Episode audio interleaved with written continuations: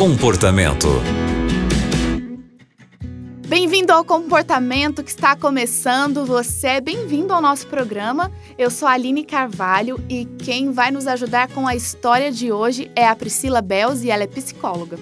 Priscila, a história de hoje, para mim, foi bem difícil. Imagino que é uma situação muito complicada pelo que nosso ouvinte está passando aqui. Eu já vou compartilhar com você. Ela disse que mora com os pais e descobriu que a mãe tem um caso extraconjugal. Ela desconfiou disso há um tempo e chegou a conversar com a mãe.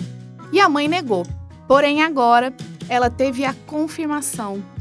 E ela não sabe o que fazer porque ela não quer ver o pai dela nessa situação. Ela ainda disse que a mãe é uma ótima mãe.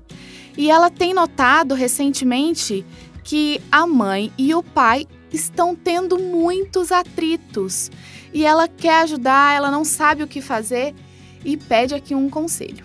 Olá, tudo bem? É um prazer estar aqui com vocês novamente no programa Comportamento. Tudo bem, Aline? Que situação difícil e delicada. A gente fica tentando achar a melhor forma como ajudar numa situação dessa. Quando a gente descobre realmente que algum querido nosso está passando por um problema desse, como que a gente pode fazer para ajudar? Ainda mais quando é pai, quando é mãe que estão envolvidos numa situação dessa. Olha, vamos assim, vamos pensar juntos. Se você descobre alguma situação assim, a melhor coisa é chamar a pessoa envolvida, não chamar terceiros, não contar com outras pessoas, porque daí a gente vai aumentando a situação e depois a gente não consegue resolver. Então, se você descobriu isso, se é confirmado mesmo, tenha uma conversa sincera. A melhor conversa é aquela que a gente escolhe uma hora que a gente considera mais adequada, não numa hora de confronto, não numa hora de discussão, mas no momento que a gente marca, olha, eu quero conversar com você agora sobre isso. E aí você se aproxima e diz: Olha, eu soube disso, disso, e eu estou me sentindo assim. Diga como você se sente, preocupada, ansiosa, frustrada, triste, eu não sei. Você vai dizer como você está sentindo. Isso aqui são só alguns exemplos. E dizer que você sabe e se dispor a ajudar. Como que eu posso ajudar você? Como que a gente pode encontrar uma melhor solução para esse problema? O que você quer que eu faça? Porque às vezes a gente julga muito e acha que pode ser A, B ou C.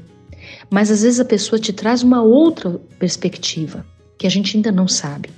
Então, quando a gente descobre que alguém está traindo, que alguém fez alguma coisa imoral, a gente acha, vou lá, eu vou dizer isso, vou falar aquilo, vou dizer o que eu penso, o que eu acho. Não é melhor chamar essa pessoa e dizer, olha, eu descobri isso. É verdade? Você concorda? É fato? E o que você quer? O que você quer com essa situação? E em que, que eu posso te ajudar?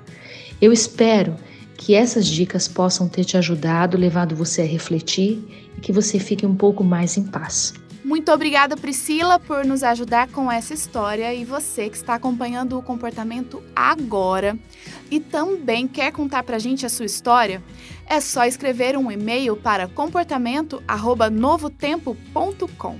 Você encontra os nossos programas também no Spotify. É só procurar por comportamento.